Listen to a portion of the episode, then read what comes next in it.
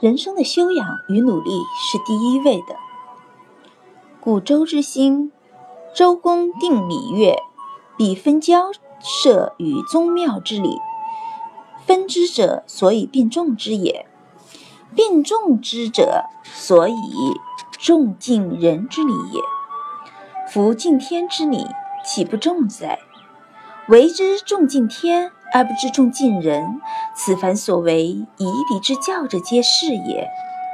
而无圣人周孔所为恶夫夷狄之教者，为其必至于为也，为其必至于凶也，为其易于为天下乱也。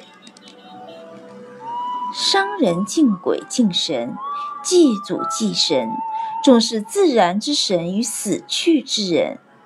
周人敬天保民，祭天祭祖，重视自然之法与活着的人。